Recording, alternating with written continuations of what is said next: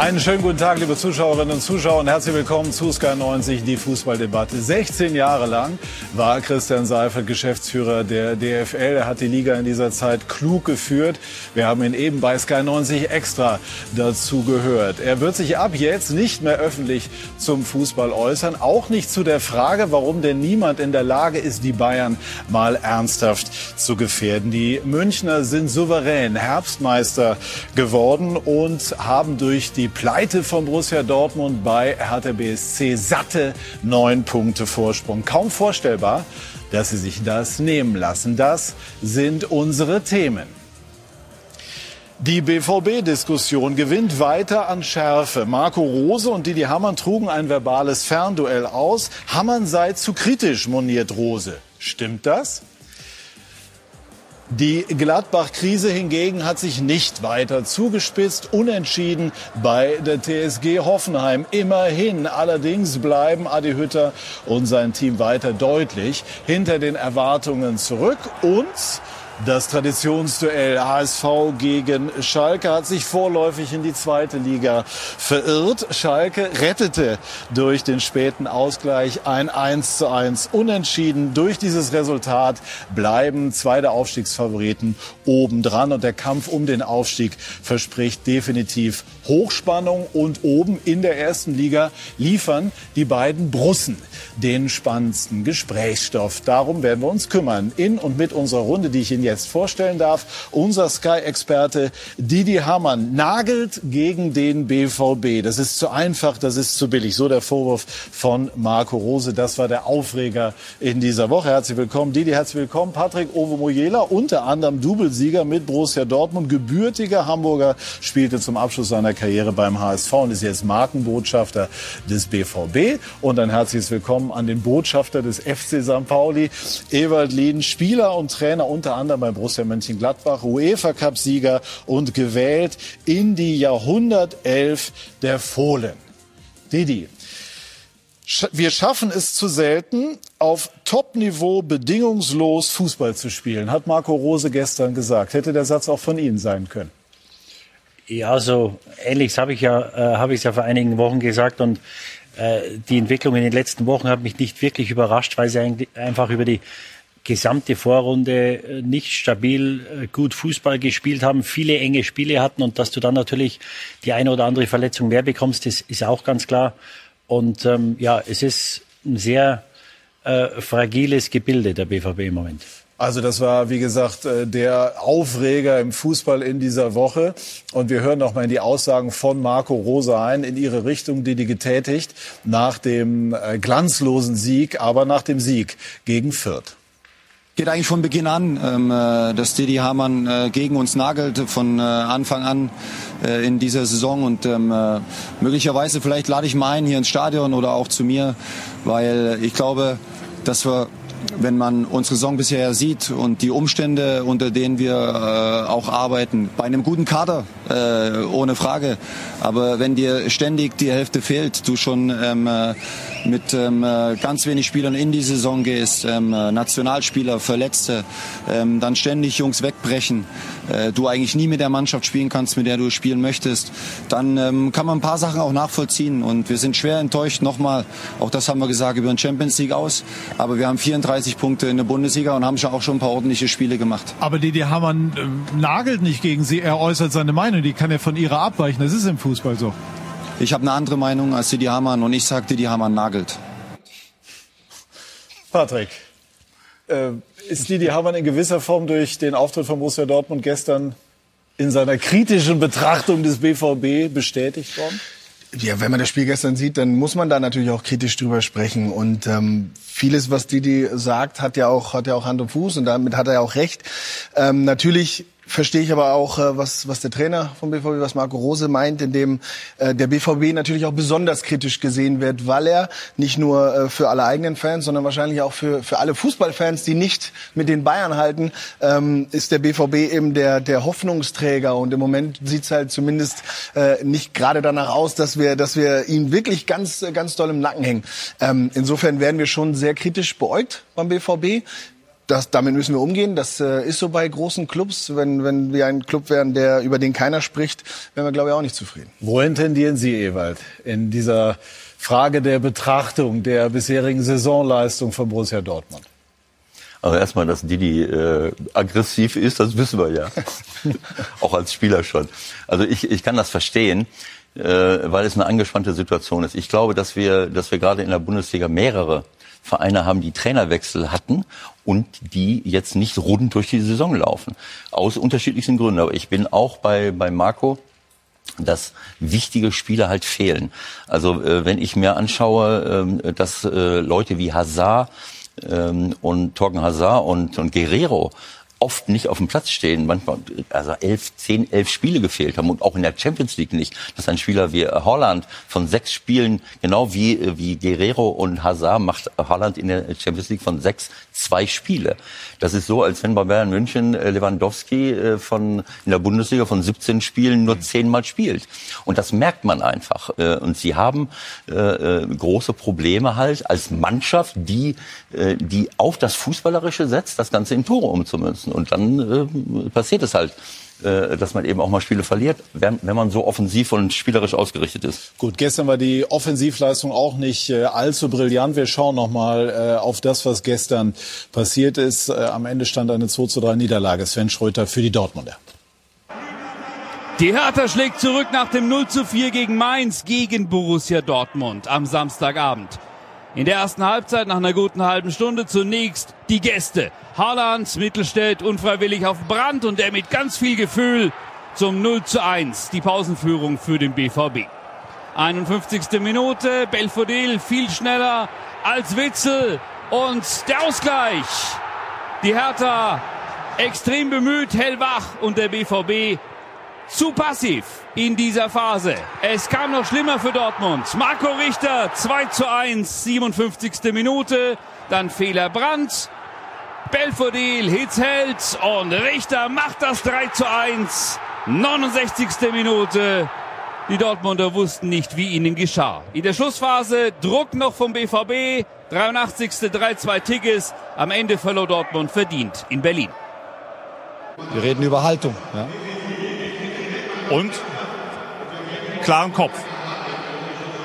Ja, was jetzt dann äh, im Detail alles dazugehört, äh, ich glaube nicht, dass wir über Einstellung reden, sondern wir reden äh, über Haltung. Also, dass die Jungs wollen, das ist klar. Aber am Ende des Tages hat ähm, äh, Berlin uns heute über einen leidenschaftlichen Kampf, und es äh, ist nicht der erste Gegner, und über diesen Sieg dann auch unbedingt wollen, nach 0-1 Rückstand in einer schwierigen Situation für sie. Ähm, äh, haben sich den Sieg verdient und ähm, wir gehen mit leeren Händen. Das klang dann schon, äh, Patrick, deutlich kritischer als auch am Mittwoch. Kann man einen Auftritt wie gestern ausschließlich damit erklären, dass es im Verlauf dieser Saison viele Verletzungen beispielsweise gegeben hat? Ausschließlich würde ich, würde ich nicht sagen. Das ist, spielt sicherlich damit rein, ähm, macht das Ganze nicht einfacher. Auch in dem Spiel muss man wieder gucken, wie war die Abwehr aufgestellt. Da war Axel Witzel ähm, in der Innenverteidigung, wo er eigentlich nicht hingehört. Äh, Emre Can jetzt dann wieder mal auf der Sechs.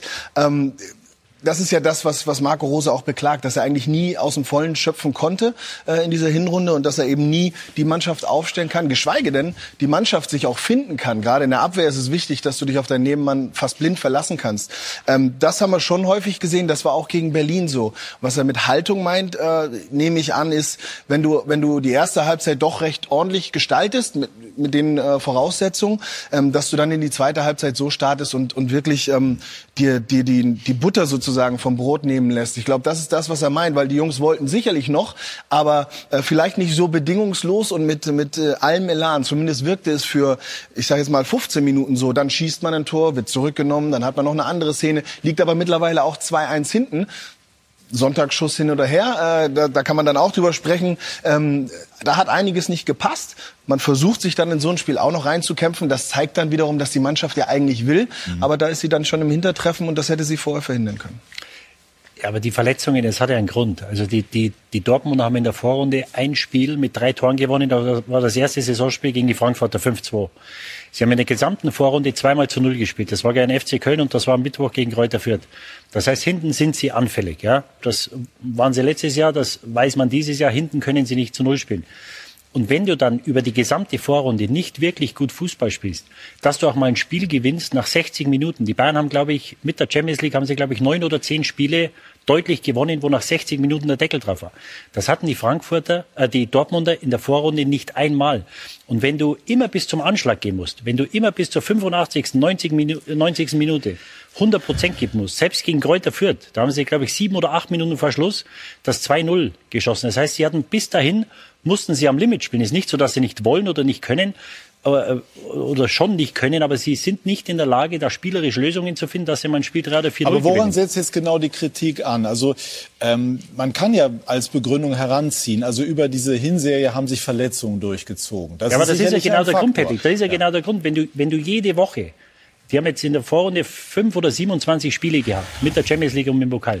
Wenn du jedes Spiel bis zur letzten Minute am Anschlag bist, dann ist es ganz normal, dass die die. Aber dann kannst du ihnen eigentlich keinen Vorwurf machen. Das ist ja, ja doch, Moment, weil, weil sie ja, nicht besser Fußball spielen. Er sagt ja, sie müssten es vorher regeln, damit sie dann früher schon ja, können. Wir sehen gerade das Bild, äh, Brandt und Reus sitzen ich, auf der Bank am Spielende. Ja, Hätten die am Mittwoch nach 60 Minuten 3-0 geführt gegen Reuter Fürth, hätte er die beiden rausgenommen, dann hätten die wahrscheinlich gestern bis zum Ende spielen können. Und wenn du, das, das ist eine Folgereaktion, das ist ein Teufelskreis. Ich glaube, das ist ein bisschen Henne-Ei-Diskussion, weil äh, letzten Endes jetzt äh, muss man dann, da müssten wir ganz tief in die Analyse gehen. Aber es geht ja auch damit los, du kannst ja in der Vorbereitung, hast du Spieler, die durch Corona, durch, ähm, ja, durch das Turnier, hatten, auch, hatten viele, hatten viele, ja. nochmal. Und ähm, hast du, hast du Ausfälle, die musst du kompensieren. Dann spielen Spieler, die es vielleicht noch gar nicht sollten, weil sie aus dem Vorjahr oder aus dem Sommer aus einer Verletzung zurückkommen. Das ist auch nicht hilfreich für diese äh, ähm, Leute. Zum Beispiel auch Axel Witzel, der eine lange Verletzung hatte, gerade wie er zurück war, hat dann eigentlich viel mehr gespielt, als er sollte, weil andere auf seiner Position eben nicht greifbar waren. Das heißt, womit es jetzt wirklich angefangen hat, Didi, vermag ich jetzt auch gar nicht zu, zu sagen. Aber es ist meiner Meinung nach ein bisschen müßig, darüber zu sprechen. Du hast recht, es wäre schön, wenn man Spieler früh geregelt hat. Man kann die Leistungsträger runternehmen und regelt das, ich sage mal, mit Patrick, bei den, Anzug. bei den Bayern fehlen ja beispielsweise auch Kimmich und Goretzka. Wir müssen es jetzt nicht immer abgleichen zu... Ja. Nein, äh, zu aber, aber, und das ist auch bestimmt Fakt, und das haben, haben sich auch die Bayern verdient, da ist auch äh, eine Menge Substanz im Kader, eine Menge mehr Tiefe vielleicht auch im Kader als bei vielen, vielen anderen Mannschaften, unter anderem auch beim BVB. Das, da müssen wir uns gar nicht vor verstecken, weil wenn da Kimmich und Goretzka nicht spielen, dann kommt Weltmeister äh, Tolisso und äh, wer auch noch von der. Also es ist eine Frage der Qualität. Ja, aber, ja, aber trotzdem ist es mir zu einfach, wenn du dir die Mannschaft anschaust gestern. Ein Pongratschitsch wurde geholt. Klar, ein Witzel sollte da nicht spielen. Sager, du konnte nicht, weil er nach einer langen Verletzung zurückkommt. Du hast einen Emre Can dort, du hast einen ähm, Brandt dort, du hast einen Dahu dort, du hast einen Reus, einen Malen, der 20 Millionen gekostet hat und Haaland vorne. Deswegen diese ganze Verletzungsdiskussion, das ist mir zu einfach und zu billig, immer zu sagen, ja, wir hatten so viele Verletzte.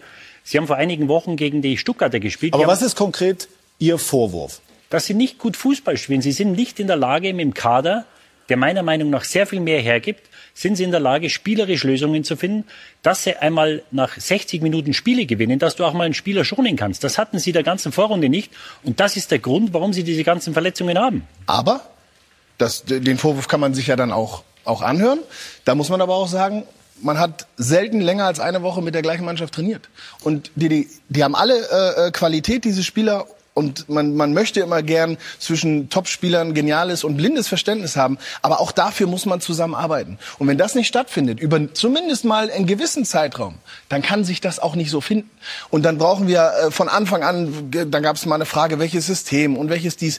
Wenn man nicht mit der gleichen Mannschaft kontinuierlich an gewissen Dingen arbeiten kann, können sich diese Dinge nicht manifestieren. Aber es sind ja trotzdem zwischendurch Leistungen möglich gewesen, wie gegen Ganz Bayern genau. München. Also das heißt, das ist ja auch unter diesen Umständen erfolgt. Insofern erklärt das ja dann auch diese Wankelmütigkeit nicht, die der BVB seit Jahren mit sich rumschleppt. Auch Niederlagen wie gestern bei Teams, bei denen man gewinnen müsste, wenn man oben in den Titelkampf mit eingreifen will. Mhm. Wir reden jedes Jahr über das Gleiche. Bayern München sammelt Spieler ein und äh, spielt im, im Grunde genommen fast immer mit den gleichen Leuten, äh, während Dortmund äh, ihre besten Spieler Jahr für Jahr abgeben muss. Das hat sich so entwickelt, dass dort äh, mittlerweile top junge Spieler hinkommen, ein, zwei Jahre spielen und dann sind sie wieder weg. Ein Sancho zum Beispiel, äh, auch wenn er manchmal verrückt war, aber das ist ein Spieler, der, äh, der so viel vorbereiten kann, nicht nur selber Tore schießt und schießen kann, sondern eben auch für Halland Dinge vorbereiten kann. Und wenn ich das jetzt sehe, diese Außenstimmer, die sie immer hatten, äh, ein, ein Pulisic, ein, äh, ein Sancho, ein, ein, ein Reina, äh, der jetzt äh, auch im Moment nicht da ist. Sie haben eine völlig andere Mannschaft. Aber der Trainer und, spricht ja selber über eine Haltung. Also das heißt, also er, er adressiert das ja schon auch äh, an diese Spieler und, und, und, und hat jetzt gestern das weniger auf die Verletzungen geschoben, sondern mehr darauf, dass man über 90 Minuten versuchen muss, eine maximale Leistung ich rede ja jetzt nicht von der äh, zur Haltung kann ich gleich was sagen. Ich wollte jetzt das nur insgesamt einordnen. Ich glaube, neuer Trainer, neue Spieler, immer wieder äh, verändern sich Dinge. Malen ist für mich kein Außenstürmer mhm. äh, und auf diese Art und Weise musst du dann gucken. Gestern spielen sie fast in so einer Raute äh, und äh, und es ist keiner da, der eigentlich über die Flügel spielt. Mhm. Also das, was sie früher ausgezeichnet hat und was bei Bayern München mit mit mit Gnabry, Sané oder wem auch immer oft äh, Weltklasse funktioniert, wo du was du gar nicht verteidigen kannst. Das haben sie gar nicht mehr. Also müssen sie immer schauen, wie sie es hinbekommen. Ich, ich denke, was der Marco meint mit der Haltung, das sehe ich bei vielen Mannschaften. Ich glaube, dass wir generell in Deutschland, dass viele, auch junge Trainer, mehr auf Ballbesitz setzen, mehr auf Fußball setzen. Äh, und äh, ich würde das so interpretieren, zu dieser, dieser Haltung, die dann manchmal fehlt, das hat etwas damit zu tun, wie, wie ich ein Spiel dominieren will, auch gegen den Ball. Aber wenn ich so viele Spieler auf dem Platz habe, die eigentlich nur Fußball spielen wollen, oder in erster Linie Fußball spielen wollen, dann muss ich mich nicht wundern, äh, wenn ich den Ball nicht sofort zurückbekomme. Mhm. Und alles hängt ja miteinander zusammen. Das heißt, wenn ich, äh, die, die hat völlig richtig analysiert, sie schaffen es oft nicht, Spiele zuzumachen. Und dann denkst du, guck dir das mal an, drei, vier Weltklasse-Chancen. Eigentlich muss es 4-0 stehen, steht aber nur 1-0 oder 2-0. So, und dann äh, kommt irgendwann mal der Gegner und wenn ich dann lange hinterherlaufen muss, verliere ich auch Kraft. Das ist einfach so. Äh, wenn ich Sechser habe, die jeden Zweikampf gewinnen und dann Konter initiieren, ist das was anderes, als wenn die ganze Mannschaft zurück muss, hinterherläuft und nochmal und nochmal und nochmal und dann spiele ich wieder nach vorne. Für mich ist das der Grund, dass ich dann Spiele nicht zumache. Wenn ich rechtzeitig die Tore schieße, dann können sie den Gegner äh, auskontern, dann führen sie 2-3-0. Aber wenn es eng ist, dann glaube ich, dass eben die, die, die Grundcharakteristik der Spieler eine andere ist. Es ist ja Marco Rose geholt worden, um eigentlich aber auch genau diesen, diesen Geschwindigkeitsfußball zu spielen. Wie viel ist denn davon nach, nach Ihrer Einschätzung zu sehen, Didi? Ja, wenig. Also äh, Sie haben in der Vorrunde haben Sie gegen äh, Leverkusen ein hervorragendes Spiel gemacht. Sie haben in Wolfsburg sehr gut gespielt. Letzte Woche in Bochum kann man Ihnen keinen Vorwurf machen. Da hatten Sie unzählige Chancen. Da hatte Riemann einen Sahnetag.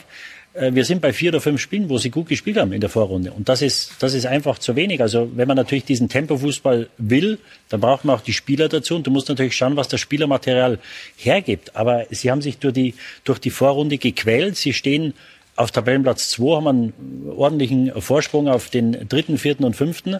Das hat auch damit zu tun, dass die Wolfsburg und die Leipziger ähnliche Probleme haben. Aber wenn ich mir den Kader anschaue, auch die, die Mannschaft gestern wieder, du gehst auf ganz schlechten Platzgeläuf gehst du mit 1-0 in die Halbzeit. Eine Lehmwiese, hat Hans-Joachim Basketball Ja, und dann, dann, dann muss ich in der Lage sein, so ein Spiel nach Hause zu fahren, weil du weißt, es ist schwer möglich, dort Fußball zu spielen. Und was der Trainer sagt mit Haltung, das ist für mich ein anderes Wort für Wille oder Charakter. Ja. Muss er das den Spielern vermitteln? Ja, er sagt, es sind gewisse, wenn, wenn, wenn, wenn etwas in dir drin hängt, ist das schwer rauszubekommen. Ja? Und, und für mich hat das was mit Führung zu tun. Ja, ein Bellingham und ein Haaland waren die herausragenden Spieler in der Vorrunde. Bellingham hat gestern gefehlt.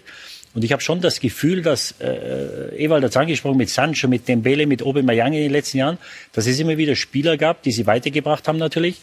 Aber der Rest hat sich auch ein Stück weit versteckt. Und für mich war dann äh, symptomatisch nach dem Spiel, sie spielen eine, für mich eine sehr verkorkste Vorrunde. Punktemäßig sieht es ganz gut aus in der, in der Bundesliga. In der Champions League sind sie raus.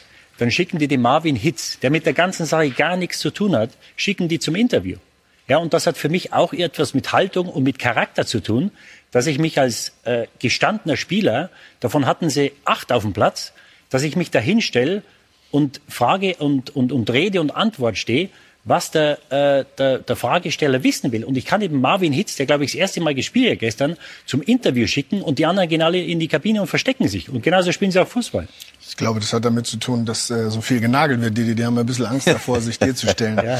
ähm, ich ich glaube schon, dass man, dass man. Ähm, Darf ich einmal noch mal nachfragen? Bitte, bitte. Didi, sehen Sie den BVB besonders kritisch? Hat Rose da einen Punkt getroffen? Der hat ja, Rose hat ja in dem Interview am Mittwoch einfach recht deutlich und pointiert seine, seine Meinung gesagt. Und er ist dabei geblieben, dass sie nageln. Also äh, sozusagen manchmal zu einfach wäre dann die Übersetzung, sich bestimmte Punkte herausgreifen. Ist da was dran? Das soll, das sollen andere beurteilen. Das kann ich nicht beurteilen. Äh, und, und dass er sich vor die Mannschaft stellt, äh, ist absolut legitim. Aber wie du ja richtig sagst, es hat sich ja gestern schon wieder ein Stück weit anders angehört. Und äh, ich möchte sagen, mir, mir hat ein Stück weit leid getan, weil es haben sich ja schon andere an dieser Mannschaft mehr oder weniger die Zähne ausgebissen. Mir fehlt auch etwas die Unterstützung für den Trainer. Das ging Heißt? Im, Sommer los mit Terzic, wenn du einen Trainer hast, ich habe das mehrmals gesagt, der so beliebt und so erfolgreich ist und Hummels und Reus waren anscheinend federführend, dass er im letzten Oktober oder November ähm, die Mannschaft übernommen hat. Dann gewinnen sie den Pokal, haben glaube ich die letzten sieben Spiele gewonnen, um in die Champions League einzuziehen. Das wusste man natürlich nicht, als man Rose verpflichtet hat. Nur er war zu beliebt und zu erfolgreich, um ihn im Verein zu lassen. Man hat einen Job kreiert für ihn, den es vorher nicht gab um ihn im Verein zu halten, meiner Meinung nach. Mal schauen, was mit Neuem passiert. Du brauchst die hundertprozentige Unterstützung. Bei so einem Verein wie Dortmund, wo, wo es in den letzten Jahren einige Male gut lief, aber dann nicht letztlich äh, der, der große Wurf gelungen ist, da brauchst du hundertprozentige Unterstützung der Vereinsführung. Das war für mich von Anfang an nicht gegeben. Und dann Und das machen Sie daran fest, dass man Terzic behalten hat. Ja, absolut. absolut. Wie sieht denn das aus? Du hast einen Trainer, das wäre genauso wie wenn Hansi Flick nach der Champions League, nach dem Gewinn, dass man sagt, wir holen den Nagelsmann und der Hansi macht den technischen Direktor. Ja, das geht doch nicht. Der braucht hundertprozentige Unterstützung. Du bezahlst fünf Millionen für einen Trainer und lässt den, den die Mannschaft installiert hat, lässt du im Verein. Und dann war vor einigen Wochen diese, diese Bellingham-Aussage über Zweier. Das kann man unterschiedlich sehen. Zweier wurde vom DFB rehabilitiert. Und dann macht er die Aussage, die ist bestenfalls respektlos und schlimmstenfalls ist es eine Unterstellung. Und dann stellt sich der Verein hin, die Führung, Watzke, Zorg, die sagen, na ja, der hat ja recht, der Junge. Ja? Und das ist für mich etwas, wo du auch ein Stück weit den Trainer schwächst, weil du brauchst Werte und du brauchst diese Haltung, von der er spricht.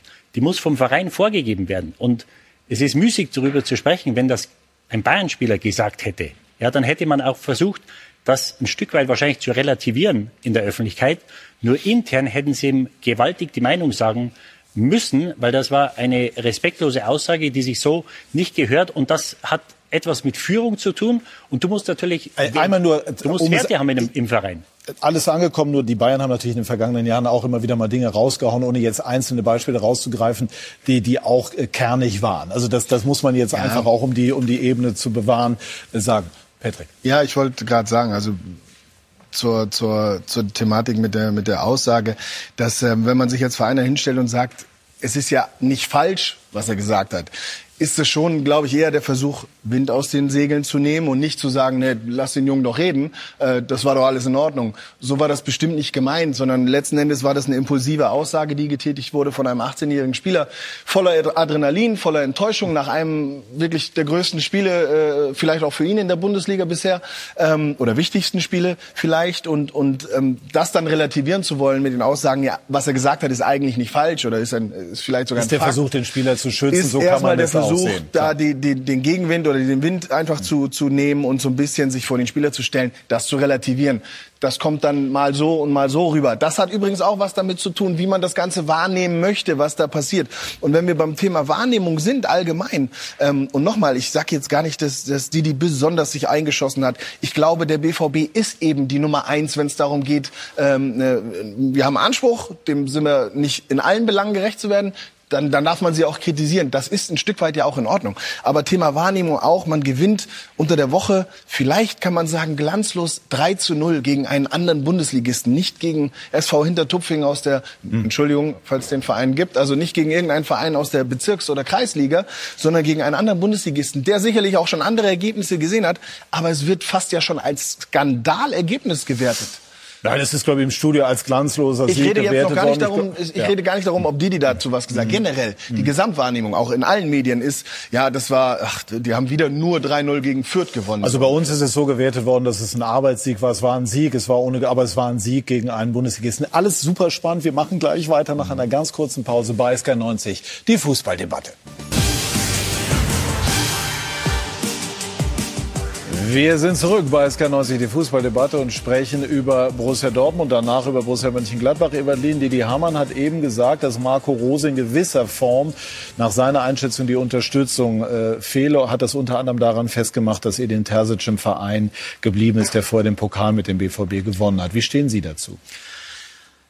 Äh, Wenn man aus der Entfernung Dinge äh, beurteilen muss und, und möchte, dann ist man ja auf äh, die Dinge angewiesen, die man wahrnimmt. Und das, was Didi jetzt wahrgenommen hat, ist, dass Terzic im Verein bleibt. Ich halte das, habe das auch als äh, schwierig angesehen, aber das heißt noch nicht, dass intern, äh, das ist etwas, was nach außen wirkt, was einen gewissen Eindruck erzeugt, aber was das intern bedeutet, ich glaube, dass das schwer für Außenstehende zu beurteilen ist. Das könnte Obo vielleicht äh, ein bisschen eher sehen. Ähm, ich glaube, dass, äh, dass ein Trainer, egal was jetzt eine Vereinsführung macht, äh, ein Trainer ähm, die Chance hat und auch die Verpflichtung, eine gute Beziehung zu seinen Leuten aufzubauen.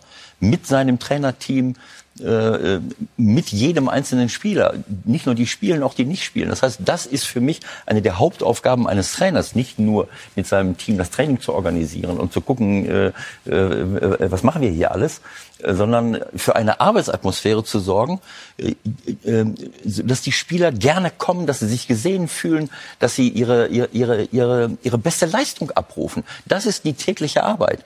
Und ob ich da, äh, ob da jetzt irgendwo einer äh, im Club ist oder nicht, mag für di dir auffallen, aber ich würde es danach äh, daran festmachen, wie man intern mit den Spielern redet. Das wird oft unterschätzt. Ich glaube, dass die erfolgreichsten Trainer das auf perfekte Art und Weise äh, hinbekommen. Mhm. Äh, natürlich helfen dann solche Ergebnisse nicht. Mhm. Äh, es hat ja auch was mit Glaubwürdigkeit zu tun. Ich kann reden mit den Spielern, wie ich will, kann eine gute Beziehung haben. Wenn ich dann vielleicht eine Kritik äh, erzeuge, dass die Grundordnung manchmal nicht stimmt oder äh, dass die Aufstellung vielleicht nicht stimmt oder dass die Ergebnisse nicht kommen, dann habe ich eine Diskussion. Aber auch der muss ich mich intern stellen. Also die Diskussion lautet jetzt sportlich. Warum gelingt es Rose nicht? Platz zwei ist eine sehr respektable Leistung. Aber warum gelingt es nicht immer wieder mal diese Aussetzer ähm, nicht zu haben, die Borussia Dortmund über all die Jahre begleitet haben? Ich Fehlt vielleicht auch die Qualität im Kader auf diesem Niveau, wenn man Bayern München im Idealfall Paroli bieten will? Ja, Bayern München Paroli bieten ist äh, als ein Verein, der immer mal wieder äh, Spieler abgeben muss, nicht möglich.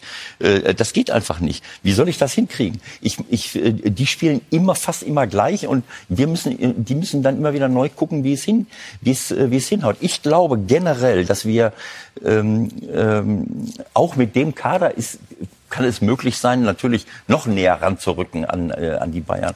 Aber ich glaube, dass wir insgesamt in Deutschland manchmal zu wenig Wert auf die Defensive legen, auf die Defensivarbeit der ganzen Mannschaft, aber auch in der Innenverteidigung. Äh, viele Vereine holen sich lieber nochmal einen Stürmer und nochmal einen Offensivmann, bevor man äh, viel mehr Geld dafür ausgibt, dass es hinten äh, stimmt und hinten passt. Dann kann ich auch mal Spiele überstehen, die, ähm, die vorne nicht so gut laufen. Darauf legen wir aus meiner Sicht zu wenig Wert. Und die Dortmunder, wenn sie kritisiert wurden, dann sind sie ja nicht auch jetzt wieder. Sie haben äh, nach Bayern München die meisten Tore erzielt. Also warum werden sie kritisiert? Weil sie eben eine, eine Anzahl von Toren reinkriegen, die, äh, die nicht passt. Watzke hat auch gesagt bei, bei Bill, wir müssen aufpassen als Borussia Dortmund, dass wir nicht an diesem Anspruch in irgendeiner Form kaputt gehen, äh, die Bayern zu jagen. Ist da was dran? Ist auf der anderen Seite gut, wenn man sich ehrgeizige, maximal ehrgeizige ja, Ziele natürlich, setzt. natürlich soll man sich. Ich bin auch ein Fan davon, sich hohe Ziele zu setzen. Ähm, und, wenn man die nicht erreicht ganz, äh, dann dann ist man zumindest schon mal ziemlich weit oben, wenn man haarscharf dran vorbei äh, nagelt. Ich glaube auch, was damit gemeint ist, ist natürlich äh, schreibt man sich drauf, man möchte die die die Bayern ablösen, man möchte Titel holen, ähm, jetzt sei es Bundesliga, Pokal, wie auch immer. Das das Grundziel und und das ist, wenn man mal diese ganze Romantik rausnimmt vom Borussia Dortmund, ist es ja eigentlich, und äh, ich möchte da jetzt auch keinem BVB-Fan äh, was Böses tun, aber ist es, jedes Jahr den Champions League-Betrieb zu sichern, weil das hält den ganzen, ich sage jetzt auf gut Deutsch mal, den ganzen Bums am Laufen. Ähm, darum geht's und, und da sind wir total auf Kurs glanzlos oder nicht, darüber können wir gerne diskutieren. Aber da sind wir auf Kurs. Im Pokal haben wir eine große Chance, ähm, äh, noch richtig was zu reichen, äh, reißen, weil, weil da eben auch der Weg A, der kürzeste ist zum Titel und B, ähm, äh, nicht, nicht freigeräumt wurde, aber zumindest jetzt äh, machbar, machbar ist. Ähm, international, du spielst in einem im europäischen äh, Verein, äh, Verein, Wettbewerb, wo, wo viele Spitzenmannschaften jetzt auch noch reinkommen. Das ist nicht nur attraktiv, auch sportlich gesehen, sondern natürlich auch lukrativ am Ende und eben auch ein Titel, den übrigens der BVB noch gar nicht innehat. Äh, also auch vielleicht ein interessantes Ziel. Schwierig ist es dann, wenn jeder, nicht nur durch deine eigene Herausgabe von einem Saisonziel, nämlich wir wollen Titel holen, sondern auch jeder Fan natürlich aufgrund seiner, seiner Leidenschaft und auch jeder Fußballfan, der, wie ich vorhin gesagt habe, nicht Bayern München Anhänger ist, sagt, ja, Borussia Dortmund muss jetzt aber Meister werden.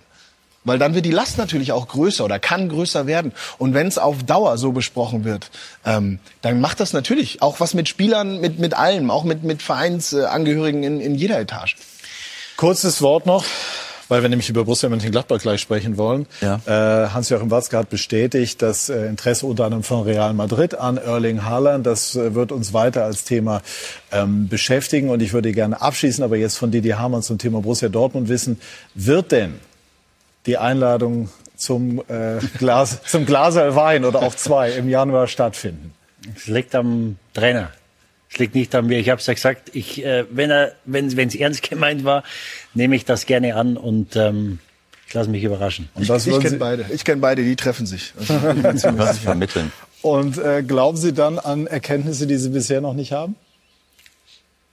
Werden wir sehen. Also ich, ich höre mir das natürlich gerne an und wie gesagt, was er, es war absolut le legitim, davon lebt das ganze Jahr und und äh, es hat in der Vergangenheit den einen oder anderen gegeben, der durch äh, Kritik, wo es immer um die Sache ging, äh, persönlich beleidigt war und das habe ich bei ihm so nicht wahrgenommen. Deswegen ähm, habe ich daraus sehr geschätzt, wie er mit mit mit mit Haltung, die er von seiner Mannschaft einfordert und ähm, ja, einer gewissen Seriosität äh, diese, diese Aussagen aufgenommen hat. Und deswegen ist es absolut legitim und ich finde es auch gut, äh, das Feuer, das er da gezeigt hat bei dir im Interview am Mittwoch, ähm, weil wenn er das in seiner Mannschaft das ein oder andere Mal öfter gesehen hätte, in der Vorrunde, dann äh, würden sie, glaube ich, etwas besser dastehen. Gut, dann lassen wir das so stehen und wir von Sky schätzen unseren Experten Didi Hamann sehr für seine Meinungsstärke. Nicht nur dich, Didi, aber dich natürlich auch. Und die Reaktion von Marco Rose ist völlig legitim. Das gehört im Fußball mit dazu und das zeigt auch, dass die Meinung von Didi Hamann gehört wird. Jetzt sprechen wir über Borussia Mönchengladbach. Es äh, ist eine Saison, die man kaum erklären kann. Absoluter Höhepunkt 15-0 gegen die Bayern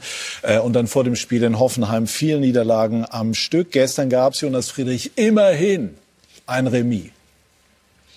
Immerhin die Niederlagenserie gestoppt für Adi Hütter und Borussia München-Gladbach. Ein 1-1 auswärts bei der TSG Hoffenheim. Gladbach ging in Führung. 35. Minute.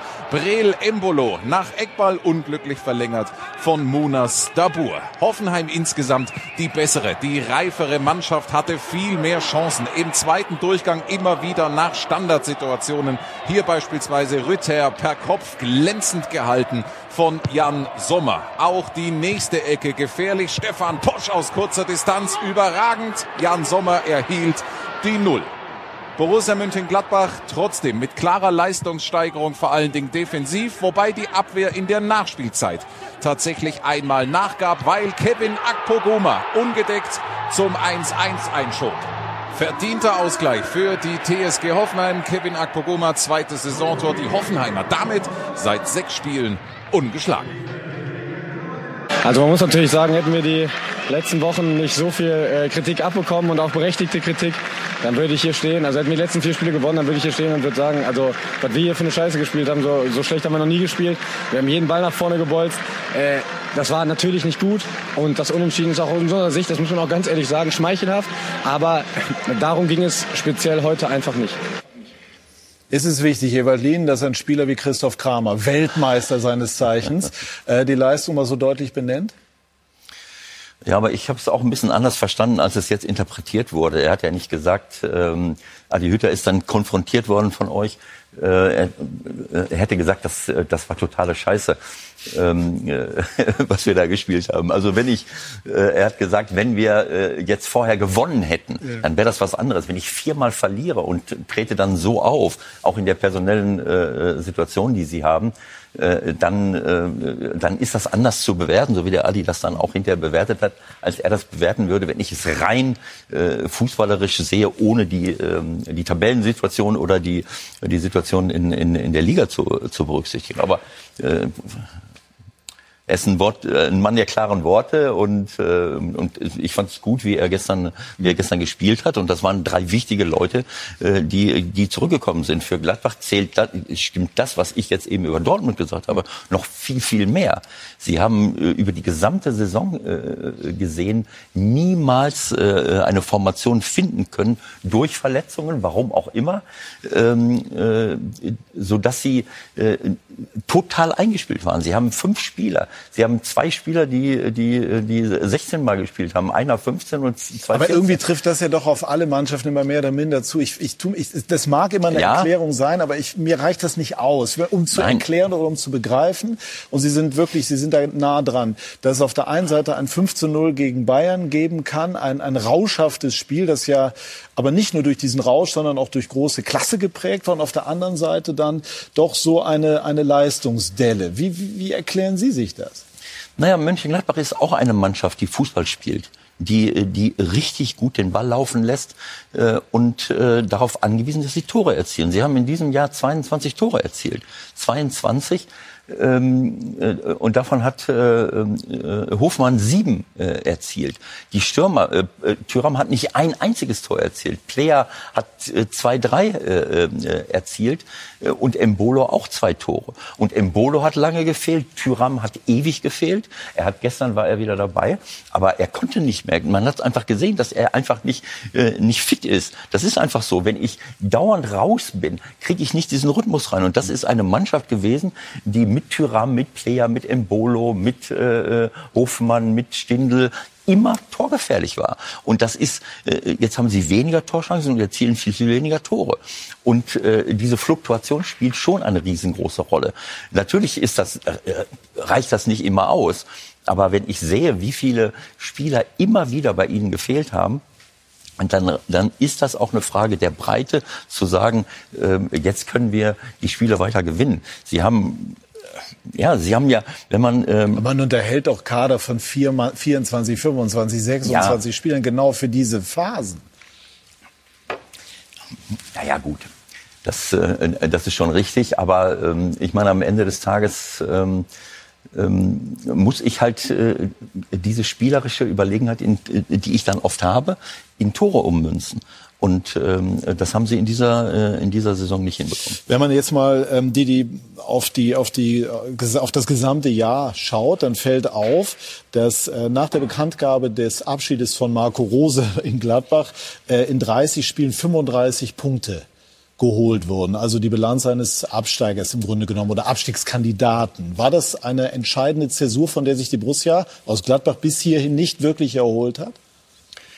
Äh, ja, also es ging ja steil bergab. Äh, wir haben, glaube ich, noch ein Spiel gewonnen, nachdem das bekannt wurde und dann äh, dann waren sie wirklich im, im Sturzflug. Und es setzt sich weiter fort in ja, dieser und, Saison. Und wir, haben, wir sehen es ja bei anderen Vereinen, ob das jetzt Wolfsburg ist, ob das äh, Frankfurt ist auch schlecht gestartet, ob das in Leipzig ist, ähm, dass wenn ein Trainer hier funktioniert, ist nicht garantiert, dass es dort auch funktioniert. Und, und das, das ist einfach so. Marco Rose hat dahin gepasst. Es müßig, jetzt drüber zu sprechen, wo sie heute stünden, wäre er immer noch da.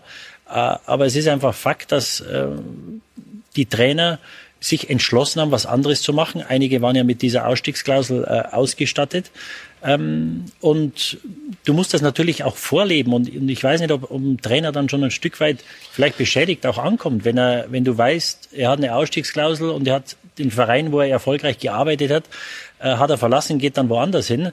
Ähm, und in Gladbach kommt natürlich dazu, dass äh, man hat jetzt mit, mit Kone und Zakaria gespielt die letzten Wochen. Du hast mit Neuers wahrscheinlich den wertvollsten Spieler, den er komplett rasiert hat. Also der hat in der Vorrunde äh, wenig Rolle gespielt. Und auch ein Kramer, der natürlich auch verletzt war. Aber auch wenn er fit war, hat er selten gespielt. Und jetzt, wo das Wasser bis zum Hals steht, jetzt wird der Kramer wieder ausgepackt und hat gestern, wie Sewald sagt, hat ein hervorragendes Spiel gemacht und war, glaube ich, ein großer Grund, warum sie gestern sehr viel stabiler waren als in den letzten Wochen. Da stimme ich, ja, da, ich stimme dazu. Also es ist, es ist schwierig und ähm, es war ja wirklich bei in einigen, an einigen Mannschaften zu sehen, wie diese Entwicklung war nach einem Trainerwechsel mhm.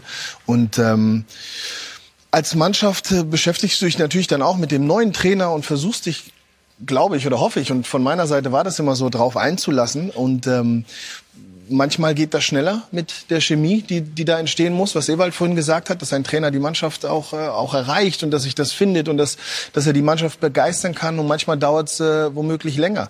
Ähm, und das äh, aufgrund von, und das, das zählt ja dann auch für diese ganzen Mannschaften, aufgrund auch des, des Sommers, des Terminplans und der Gegebenheiten, ähm, nicht so viel Zeit war, sich zu beschnuppern, sich kennenzulernen, spielt dann wahrscheinlich auch da nochmal mit rein. Die Süddeutsche Zeitung hat geschrieben, äh, vor dem Spiel gestern, äh, Borussia Mönchengladbach in Abstiegsgefahr und keiner merkt's, Fragezeichen. Ist das eine besonders gefährliche Situation, wenn man sich nicht eingesteht, dass man erstmal da unten drin bleiben kann?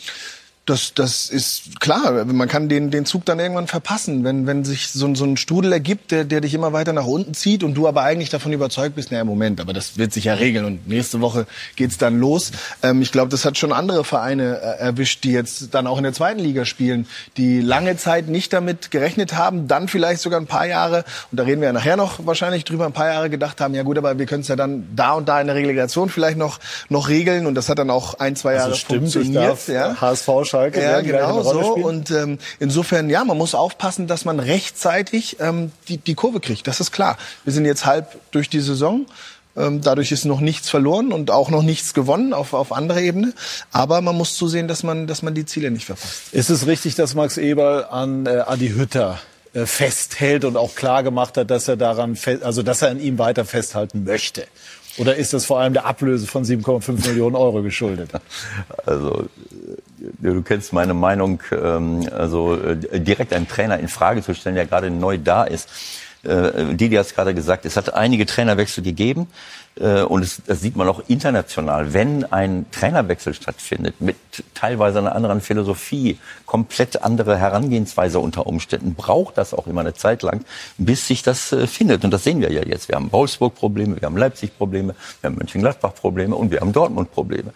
Ähm, so, das heißt, das muss ich finden. Und wenn ich dann das Pech habe, dass der eine oder andere halt dann auch mal nicht funktioniert und nicht mehr dabei ist. Ich habe das übrigens vorhin völlig falsch gesagt. Also das war Dortmund mit diesen vier, fünf Leuten, die 16, 15, 14 spielen. In Gladbach gibt es acht Leute, die 17, 16, 14, 13. Aber die entscheidenden Leute, die die Tore erzielen, äh, die haben entweder gar nicht gespielt, Tyram viermal mhm. oder Embolo nur neunmal oder Player elfmal, Stindl hat mehr gespielt. Aber all die vier haben keine Tore erzielt.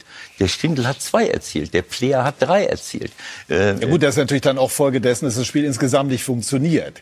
Und dann ist ja. dann schon immer irgendwann die Frage, wie viel hat der Trainer damit zu tun? Also ganz raus kann er ja nicht sagen. Nein, das ist ja klar. Äh, äh, ganz raus. Im Gegenteil, der Trainer ist der wichtigste Mann überhaupt äh, in, in einem Verein und der braucht natürlich Riesenunterstützung.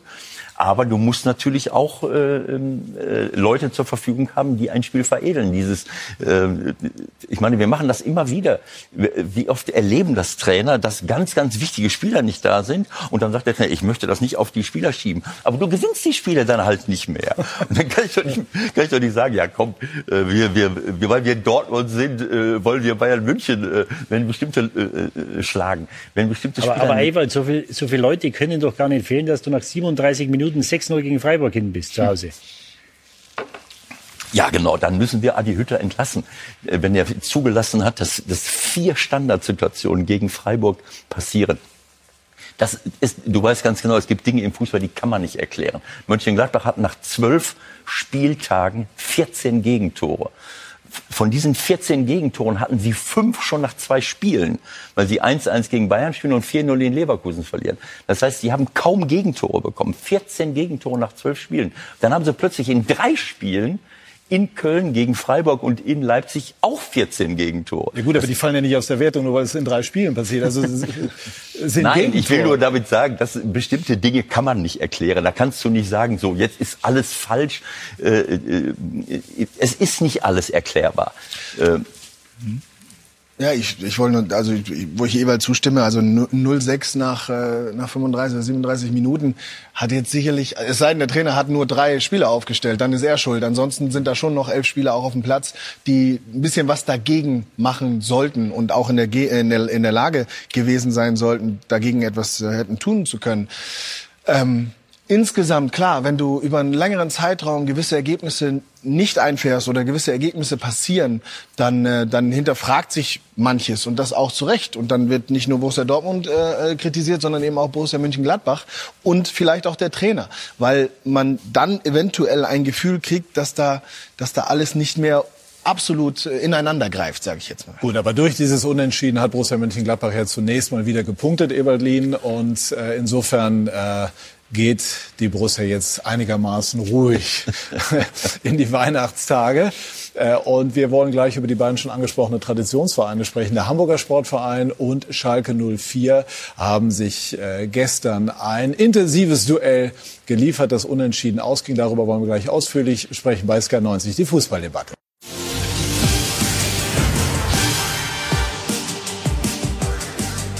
Wir sprechen jetzt über Hamburg gegen Schalke und schauen jetzt im Schnelldurchgang auf das, was sich gestern im Volksparkstadion tat.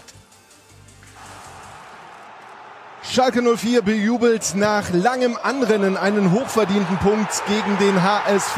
Die Hamburger in der zweiten Minute schon in Führung nach Ecke Kittel ist es Robert Glatzel mit seinem neunten Saisontreffer, der nach nur einer Minute 17 Hamburg in Führung bringt.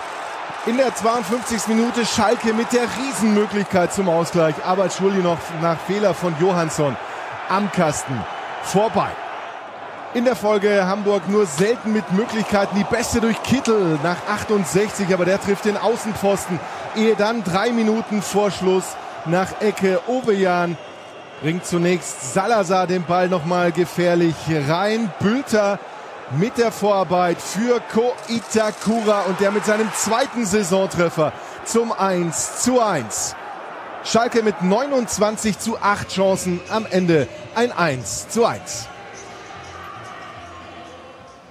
Verdientes Unentschieden definitiv für Schalke, die den HSV in der zweiten Halbzeit in große Schwierigkeiten brachten. Patrick, kurze erste Einschätzung vom Ex-Hamburger, vom gebürtigen Hamburger Patrick Ovomoyela. Zum Spiel allgemein. Ja. Ich fand es äh, wahnsinnig unterhaltsam. Es hatte wirklich was von Erstligafußball. Es ging hin und her.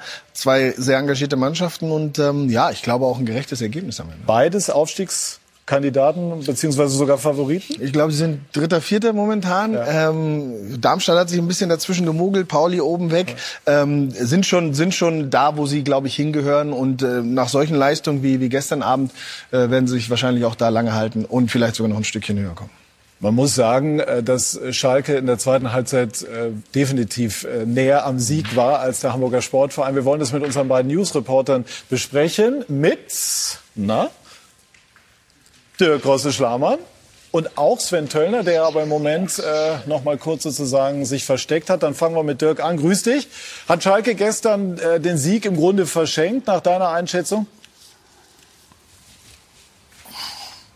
Ja, es passt eigentlich so zur kompletten Hinrunde. Schalke tritt halt nicht so ja, sicher und selbstbewusst auf, wie sie es eigentlich machen müssten. Qualität ist da, aber dann fehlt dann hinten raus dann einfach ein bisschen was. Also wir haben es ja gerade gehört, 29 Chancen, äh, eine auch kläglich vorgeben. Äh, wenn man aufsteigen will, muss man da mehr rausholen. Gut, war dann auch ohne Terodde, muss man fairerweise sagen. Wenn der gestern auf dem Platz gestanden hätte, dann wäre das für Schalke sicherlich kein Nachteil gewesen. Sven Töllner ist jetzt auch bei uns. Guten das Morgen, ist mir Sven. aber zu einfach, Patrick. Ja, können wir gleich nochmal, das hört man immer gerne, wenn das zu einfach ist. Machen wir gleich. Sven, einmal aus Sicht des HSV, warum ging Sven äh, im zweiten Durchgang nicht mehr viel beim Hamburger Sportverein? Ja, das war eigentlich auch ganz einfach. Ich würde sagen, eine Kombination aus schwindendem Mut und auch schwindenden Kräften. Das eine bedingt vielleicht dann auch äh, irgendwo das andere. Plus gehört zur Wahrheit sicherlich auch dazu, dass äh, Schalke 04 mit einer Unerbittlichkeit für mein Empfinden aus der Pause herausgekommen ist. Die haben sehr deutlich gemacht, dass sie was mitnehmen wollen, dass sie nicht ohne Punkte nach Hause äh, fahren wollen und sind dann auch wirklich sehr konsequent angelaufen, hat den HSV in seinem ja durchaus riskanten Aufbauspiel irritiert und ja auch zu ein paar Chancen geführt, die Schalke auch früher schon zum Ausgleich hätte nutzen können. Ewald, darf ich einmal stören? Ewald hat nicht Gerne. nur die Zettel, sondern diverse moderne Kommunikationsmittel, mit denen er sich permanent auf Stand hält, ist der FC St. Pauli. Der eigentliche Sieger dieses gestrigen Spiels, obwohl Pauli bei Holstein Kiel äh, verlor. Ja, auf, auf gar keinen Fall. Also ich glaube, dass alle, äh, alle bei uns und, und Schulle, die Mannschaft, dass sie sich geärgert haben. Aber Kiel war an dem Tag einfach besser, das muss man sagen. Die hatten Haltung. Äh, sie waren super aggressiv und für, für sie ging es um alles. Sie, die sind also in das Spiel mit einer unglaublichen Einstellung reingegangen. Und das gilt im Übrigen auch für Schalke. Wir haben ja vor zwei Wochen auch gegen Schalke gespielt am Millantor, haben zwar äh, 2-1 gewonnen, ähm, mit tollen Toren von Burgstaller, aber die ganze zweite Halbzeit, was hat Schalke unglaublichen Druck gemacht. Ich habe ganz hohen Respekt äh, davor gehabt, wie sie aufgetreten sind. Und das habe ich gestern wieder gesehen. Auch wenn Spieler wie Terodde, Bülter lange gefehlt haben, Drexler, sie haben eine Reihe von Spielern gar nicht dabei.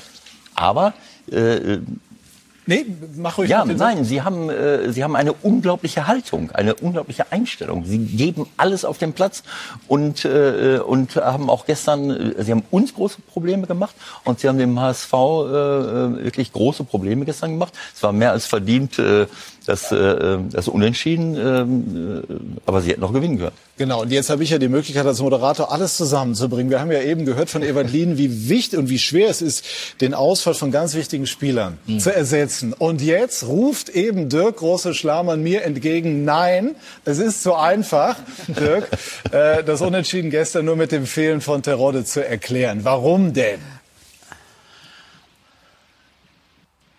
Es geht halt alles nur auf Simon Terodde. Alles, alles auf Simon Terodde und das ist mir halt so einfach. Wenn du aufsteigen willst, dann darf es nicht äh, wegen Simon Terodde sein und dann darf es auch nicht daran scheitern. Also Schalke hat genug äh, Qualität auch in der in der die Breite ist jetzt nicht so enorm, aber in der in der ich sag mal in den ein plus zwei drei Spielern, die sie rechts und links haben, äh, da muss man einfach mehr rausholen. Es ist immer nur Owejan Terodde, Owejan Terodde und das ist mir zu wenig. Äh, da muss man sich breiter aufstellen, da muss Gramozis sein System auch anpassen, da muss man im Winter sicherlich auch nochmal nachlegen. Äh, ansonsten kannst du halt nicht aufsteigen. Simon Terodde ist nicht Aufstiegsmann. Also das ist mir tatsächlich dann so einfach. Ja, ich bin da, ich bin da voll bei Dirk. Ähm, und, die, und die Schalke haben ja viele äh, Tore geschossen, auch seit äh, Terodde nicht dabei ist. Und ich habe schon das Gefühl, dass sie sich ein Stück weit emanzipiert haben. Ähm, und es ist natürlich auch, wir haben vorhin über die Abhängigkeit Dortmunds von Haaland gesprochen, ist natürlich auch eine Chance für andere Spieler. Die Dortmunder haben vor der Haaland-Zeit haben sie mehr Tore erzielt als mit ihm, obwohl er natürlich die Hälfte der Tore erzielt. Und ähm, ich, ich habe das Gefühl, dass sich die Mannschaft ein Stück weit weiterentwickelt hätte, weil du weißt natürlich nicht, ob sie mit Terodde 29 Torschüsse gehabt hätten. Und ich glaube, dass den Schalkern das im Moment gar nicht so schlecht tut, dass ein Terodde mal nicht dabei ist.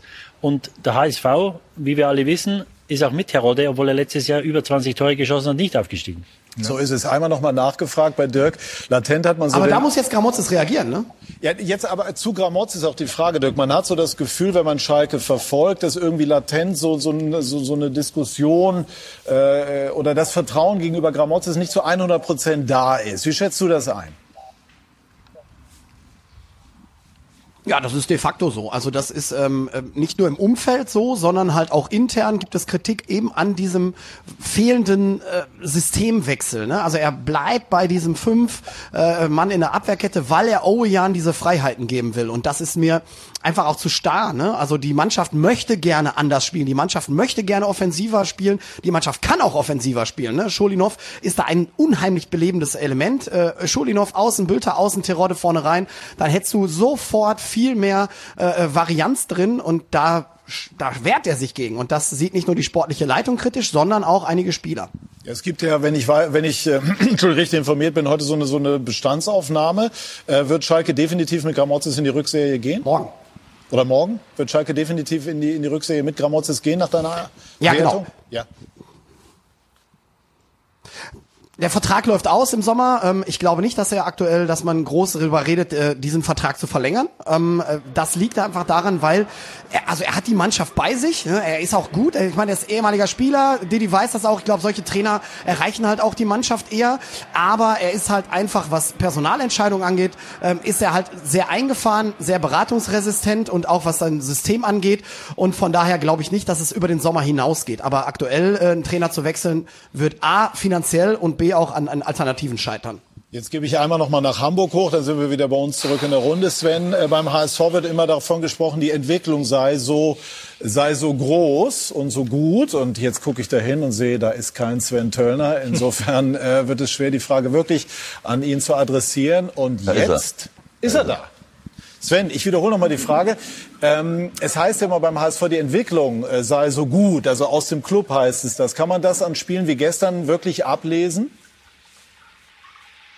Na, man kann es an der Hinrunden, äh, Hinrunde ablesen, meiner Ansicht nach, an deren äh, Verlauf. Das war schon schwer zum Start. Tim Walter, der hat halt äh, sehr äh, konsequente äh, Ideen. Das muss erstmal einsickern und das muss auch mit der entsprechenden Haltung gelebt werden der Spieler. Am Spiel gestern muss man natürlich sagen, kann man das äh, so nicht festmachen. Aber der Verlauf der Hinrunde, der spricht schon meiner Ansicht nach dafür, dass es eine gute Idee ist, mit einem Trainer wie Tim Walter äh, durch die Saison zu gehen, der ähm, nicht nur davon redet, dass er sehr konsequent mit seinen äh, fußballerischen Ideen äh, für Erfolg sorgen will, sondern das auch lebt und sich überdies auch von den vielen Nebengeräuschen, die in einem solchen Club natürlich auch eine Rolle spielen und schon den einen oder anderen Trainer aus der Rolle und aus der Fassung gebracht haben, dass er sich davon nicht beirren lässt. Und äh, den Eindruck haben die Spieler auch. Ich glaube, äh, dass sie mit Tim Walter in dieser Konstellation äh, auf einem guten Weg sind und die Hinrunde im Unterschied zu den vergangenen Saisons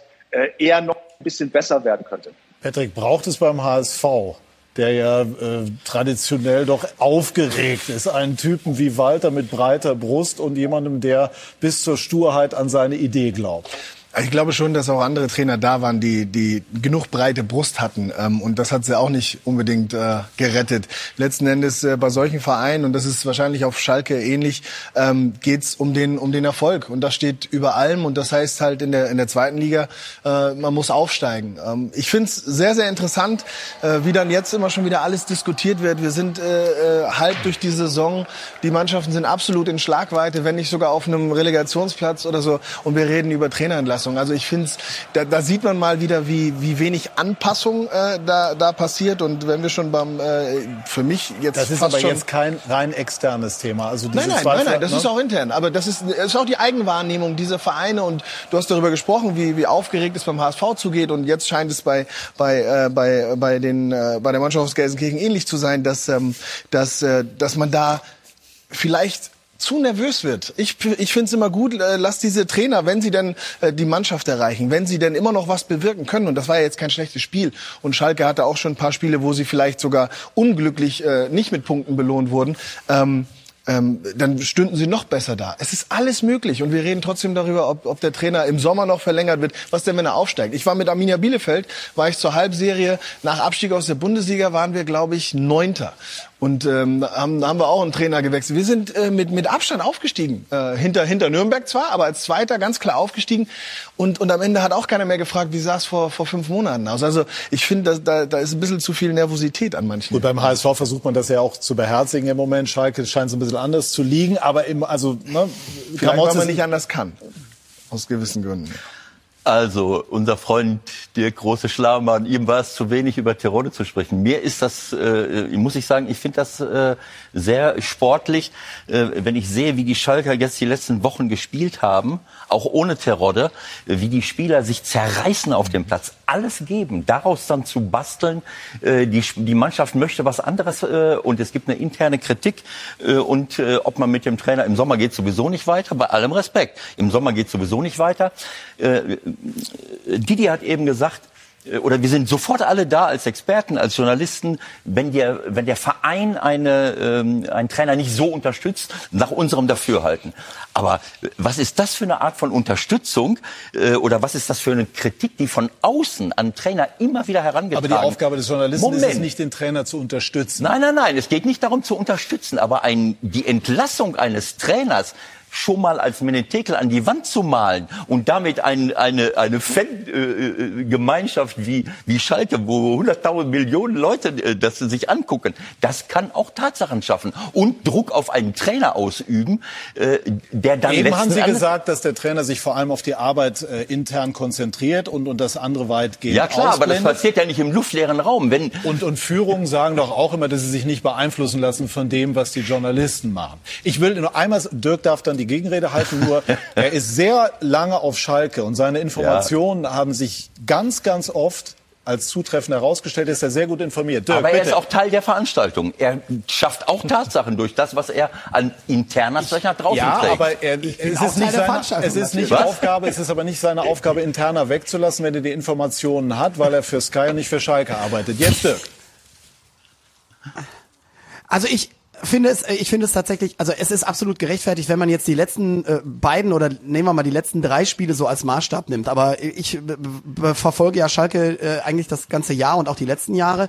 Klar ist das ein Riesenumbruch gewesen, aber in dieser Hinrunde haben sie eben in den entscheidenden Spielen, äh, also eigentlich gegen fast alle Mannschaften von oben, nehmen wir mal Nürnberg raus, das haben sie äh, beeindruckend gewonnen. Aber ansonsten haben sie gegen alle Mannschaften von oben eher nicht gut ausgesehen. Gegen Darmstadt, gegen Karlsruhe, Hinspiel gegen Hamburg, äh, auch in Pauli, äh, da widerspreche ich dem Ewald ganz gerne, da haben sie in der zweiten Halbzeit zwar Druck gemacht, aber äh, St. Pauli war ja in allen Belangen eigentlich das komplette Spiel über äh, deutlich überlegen. Also gerade diese wichtigen Spiele hat Schalke eigentlich klammern wir das Spiel gestern aus, nicht überzeugend gespielt. Ganz im Gegenteil, da haben sie ganz dicke Fehler gemacht, da waren sie überhaupt nicht auf dem Platz.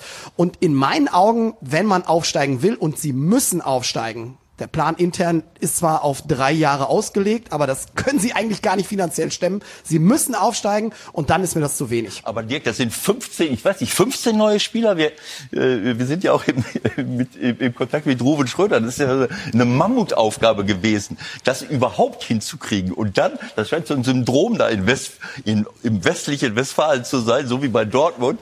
Äh, ich meine, so ein Umbruch. Hierzu muss man wissen, dass sagen- Ewald Lien aus Ostwestfalen stammt. Ja, das ist das äh, westliche. Äh, äh, Alles egal, gut, aber du ist, weißt, was das ich ist eine meine. Riesenaufgabe gewesen. Er hat so viele Spieler geholt, aber ja klar, ich weiß, was du meinst, aber im Endeffekt ist das ähm, äh, ist das ja super gelaufen. Und dann muss man auch sagen, nach sechs Monaten, dann muss das auch irgendwo funktionieren. In der Mannschaft stimmt es ja. Also das ist ja das, äh, der, der Fakt. Und du weißt auch, da sind Spieler mit einer riesen Qualität, aber sie zeigen es einfach nicht.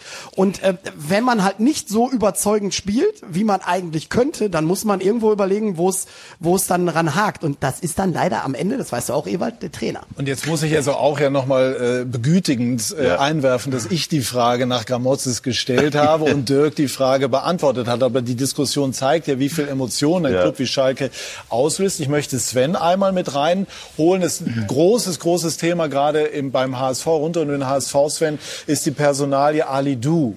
Der, der äh, beim HSV ausgebildet wurde, der von Tim Walter jetzt reingeworfen wurde, der großartig aufspielt und dessen Vertrag aber ausläuft und, und fast alle vermuten, dass er jetzt den Verlockungen und, oder Angeboten erliegt, äh, die es geben soll. Wie ist der Stand, Sven?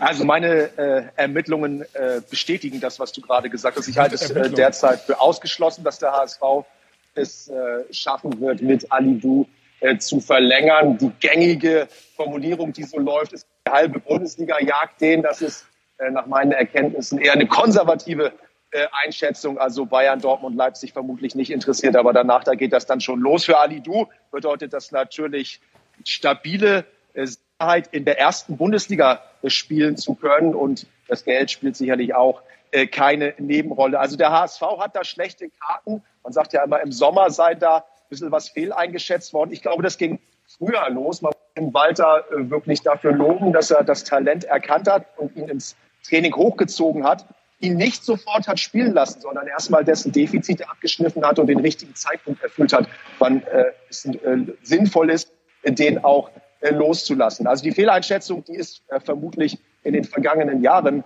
äh, passiert. Da waren ein paar Trainer, Hacking, äh, Tune, Hannes Wolf in den letzten Jahren, die äh, möglicherweise zu wenig Fantasie hatten, äh, dass aus diesem Spieler was werden kann. Und äh, Tim Walter, äh, wie man sagt, äh, unterstützt von Sportdirektor Michael Mutzel, der als großer Anidur-Fürsprecher gilt, der hat das erkannt und was äh, draus gemacht. Ja, nun steht der HSV da, hat einen richtig guten Spieler Ab Sommer wird er wahrscheinlich aber ohne Alibi planen müssen. Eventuell ganz kurz, wenn schon im Winter?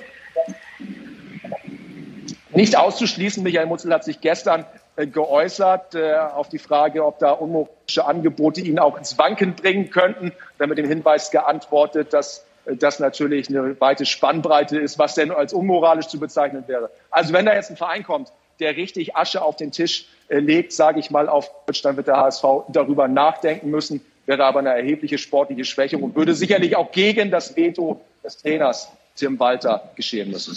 Ich bedanke mich bei den beiden Kollegen, war sehr spannend. Dankeschön Sven, Dankeschön Dirk und möchte gerne abschließend die Runde hören dazu, wie die Aufstiegschancen sowohl des HSV als auch Schalke eingeschätzt werden. Der HSV ist jetzt dreimal in Folge gescheitert, die jetzt der vierte Anlauf. Klappt es oder nicht? Ich glaube, dass beide unter die ersten drei kommen. Also ob dann der dritte, wir, wir sehen ja die letzten, die letzten Jahre hat ja ähm, der Zweitligist äh, sehr ungute Karten gehabt in, dem, äh, in den Aufstiegsspielen. Ähm, ich glaube, dass die Schalker so hochgehen, hör mal kurz weg, Ewald, und der HSV Zweiter oder Dritter wird. Gut, also ich wollte jetzt Ewald fragen, wer wird hinter St. Pauli Zweiter und Dritter? Aber ich frage jetzt mal neutral, was ist mit, Hamburg, mit dem HSV und Schalke? Ja, das sind ähm, Sie sind auf einem ordentlichen Weg und auf einem guten Weg eigentlich. Man sieht Spiele vom, vom HSV, wo du denkst, mein Gott, das ist, da ist richtig Qualität. Äh, und dann bringen sie es aber auch nicht zu Ende. Dann kommt nicht das zweite und dritte Tor oft und dann kriegen sie noch den, äh, den Ausgleich. Äh, aber es ist etwas im, im Entstehen. Mal sehen, was die Ermittlungen ergeben. Ich weiß ja nicht, wer die Ermittlungen leitet. Aber äh, das wird eine ganz spannende äh, Saison. Man sieht das ja jetzt. Äh, ja, die Recherche gemeint ist klar. Ne? FC, ist, ja, ist ja klar. FC St. Pauli hat äh, äh, Schulle mit seiner Truppe, die haben ja einen, einen guten Vorsprung rausgearbeitet. Und Was ist, geht St. Pauli hoch? Was glauben Sie? ich bin da bei Schulle, der ganz ruhig äh, äh, sagt, schauen wir mal äh, zum nächsten Spiel. Diese die Diskussion, die wir eben bei Dortmund hatten, das ist für mich, ich war als Trainer auch oft in dieser äh, und auch als Experte in dieser äh, mit dieser Fragestellung konfrontiert, sich Ziele setzen. Natürlich kann man sich Ziele setzen, aber die die wirklich wichtigen Ziele, das wisst ihr als Spieler, sind die, die ich äh, als Trainer oder die wir uns als Spieler selber jeden Tag stellen. Du, du, es hilft nicht zu sagen, wir wollen Meister werden. Das hilft 0,0 und ist dann vor allen Dingen kontraproduktiv, wenn ich äh, intern nicht die, die vielen kleinen Ziele setze und umsetze. Wir oder haben wenig Zeit. Kann. Ich bin ganz, ich bin ehrlich gesagt anderer Meinung. Ich glaube, dass wenn man sich ein Ziel setzt, das irgendwann auch deine, deine tägliche Handlung beeinflussen kann. Aber es, ist, es, es geht nicht um meine Meinung, es geht um Ihre Meinung. Ähm, Schulle ist ihr Trainer, nur dass wir das für die wenigen, die es nicht wissen. Also, äh, und jetzt Patrick noch zu den Aufstiegschancen jetzt in erster Linie der beiden, äh, die, wir, die wir gestern Abend gesehen haben, HSV und Schalke. Also ich würde mich freuen, wenn äh, beide Clubs aus meiner Heimatstadt nächstes Jahr in der ersten Liga spielen und äh, um den Club aus Gelsenkirchen mache ich mir relativ wenig Gedanken, muss ich ehrlich zugeben. Aber Sie sind ja hier ähm, auch als Vertreter vom Borussia Aber wenn man wenn man auf, auf auf Namen schaut, auf Traditionen, natürlich wäre es dann auch äh, ein Verein, der irgendwo wieder in die in die erste Liga gehört. Vor allem gibt es dann auch wieder interessante Derbys, die äh, die wir dann als BVB gewinnen können. Maximal und bewundernswert diplomatisch ausgedrückt von Patrick Ovomoyela. Gleich sprechen wir noch kurz kurz über den Herbstmeister Bayern München und über Christian Seifert, der uns ein großes Abschiedsinterview gegeben hat. Gleich mehr dazu bei SK90, die Fußballdebatte.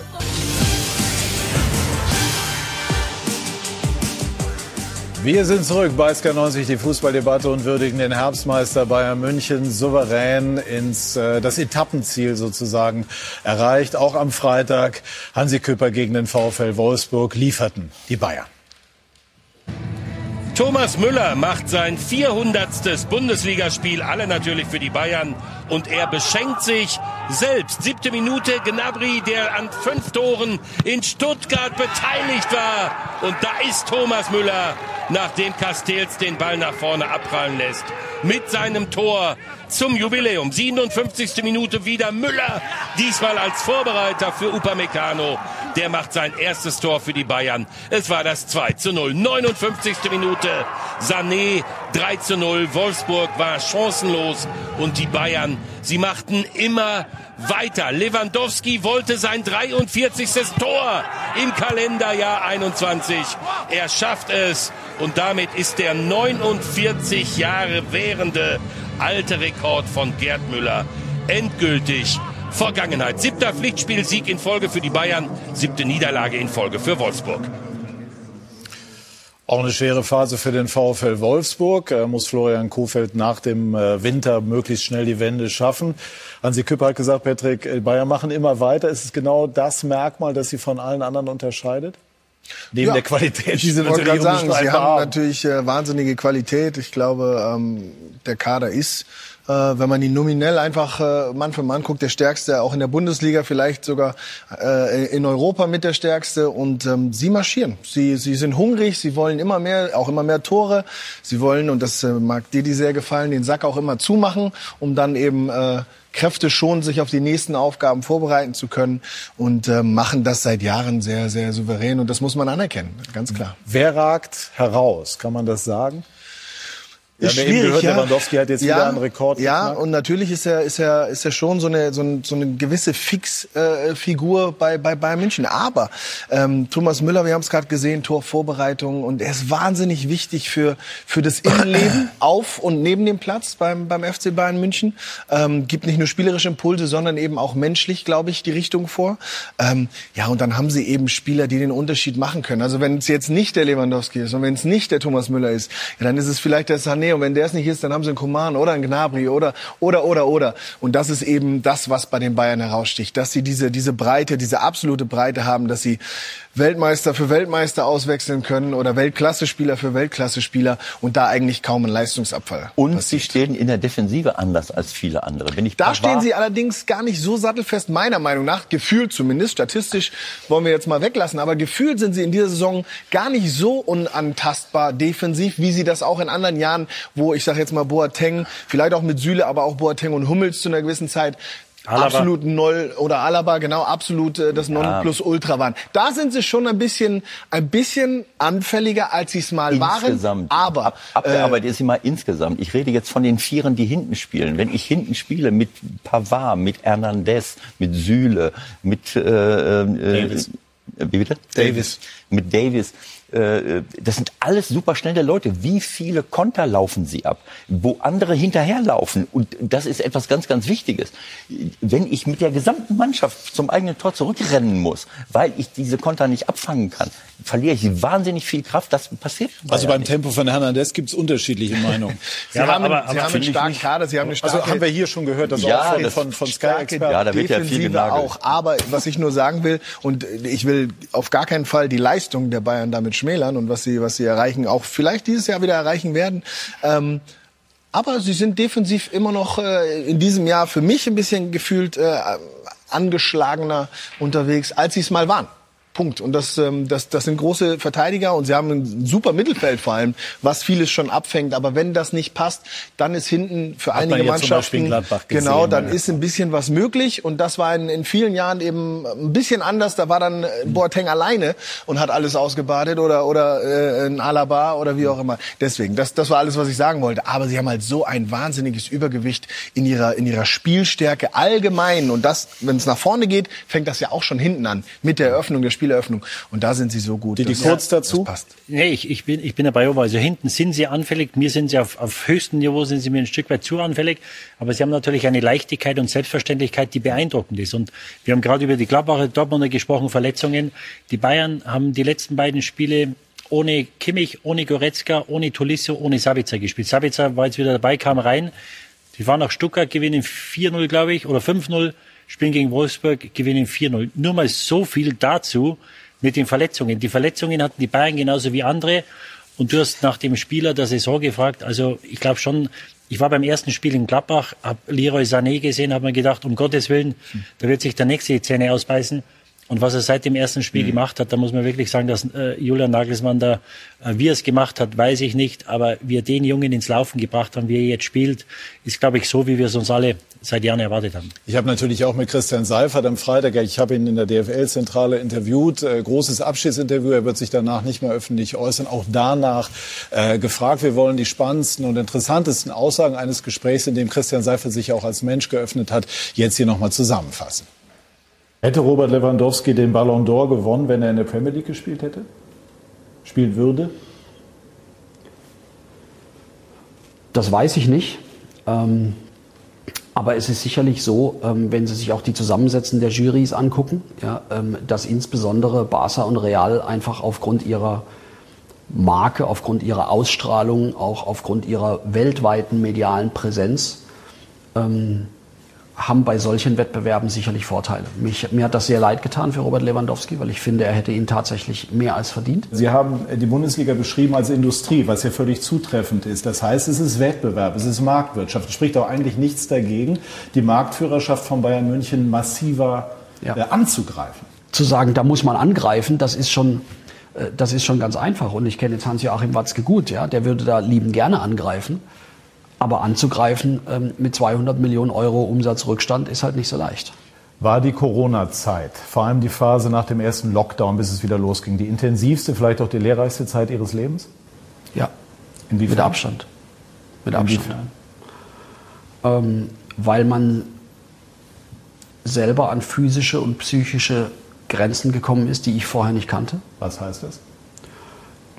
Der mentale Druck und auch die rein körperliche Belastung in dieser Zeit zwischen dem 8. März und dann dem 16. Mai, das war schon mehr als das, was man sich zumuten sollte, würde ich sagen. Wissen Sie schon, wohin für Sie die Reise geht, auch wenn Sie es noch nicht verraten? Es deutet sich zunehmend an und es gibt eine, ähm, es gibt eine, einen Weg, den ich, den ich präferiere, von mehreren, die sich glücklicherweise aufgetan haben. National oder international? Können Sie da nicht lassen, ne? als Journalist. Lassen Sie sich mal überraschen.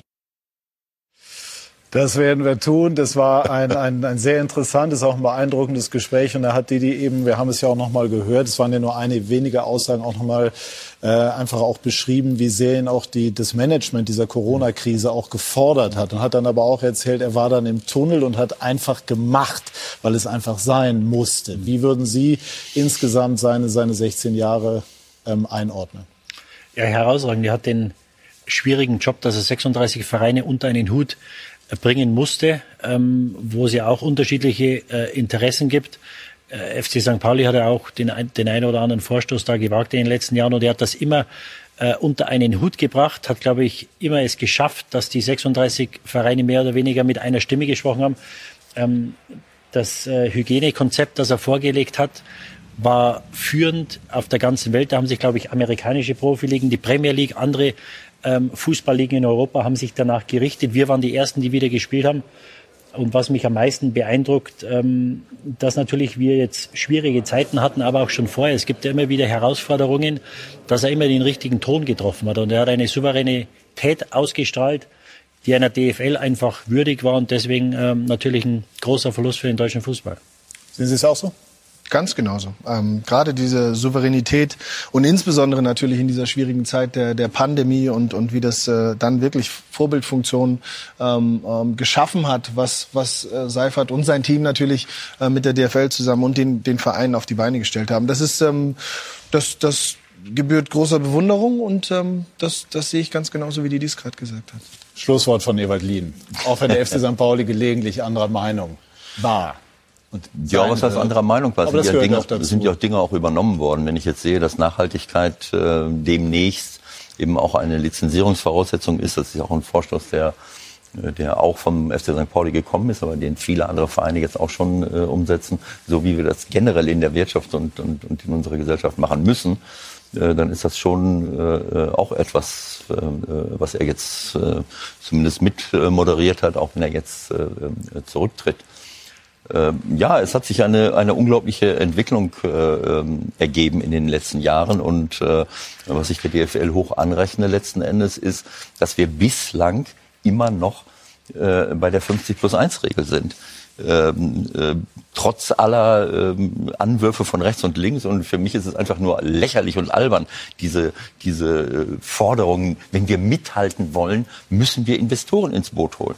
Äh, darüber könnte man jetzt stundenlang diskutieren. So und genau die Zeit haben wir leider nicht, sondern ja. wollen jetzt in vorweihnachtlicher Milde äh, nochmal ähm, festhalten, dass äh, Christian Seifert 16 Jahre lang äh, mit äh, Klugheit und Weitsicht versucht hat, äh, diese sehr schwere oder diese schwere schwere Aufgabe gemeistert hat, wünschen ihm alles Gute für seine Zukunft. Ich bedanke mich noch nicht, denn wir gucken noch auf das, was wir vorhaben an diesem Sonntag und das ist nicht wenig.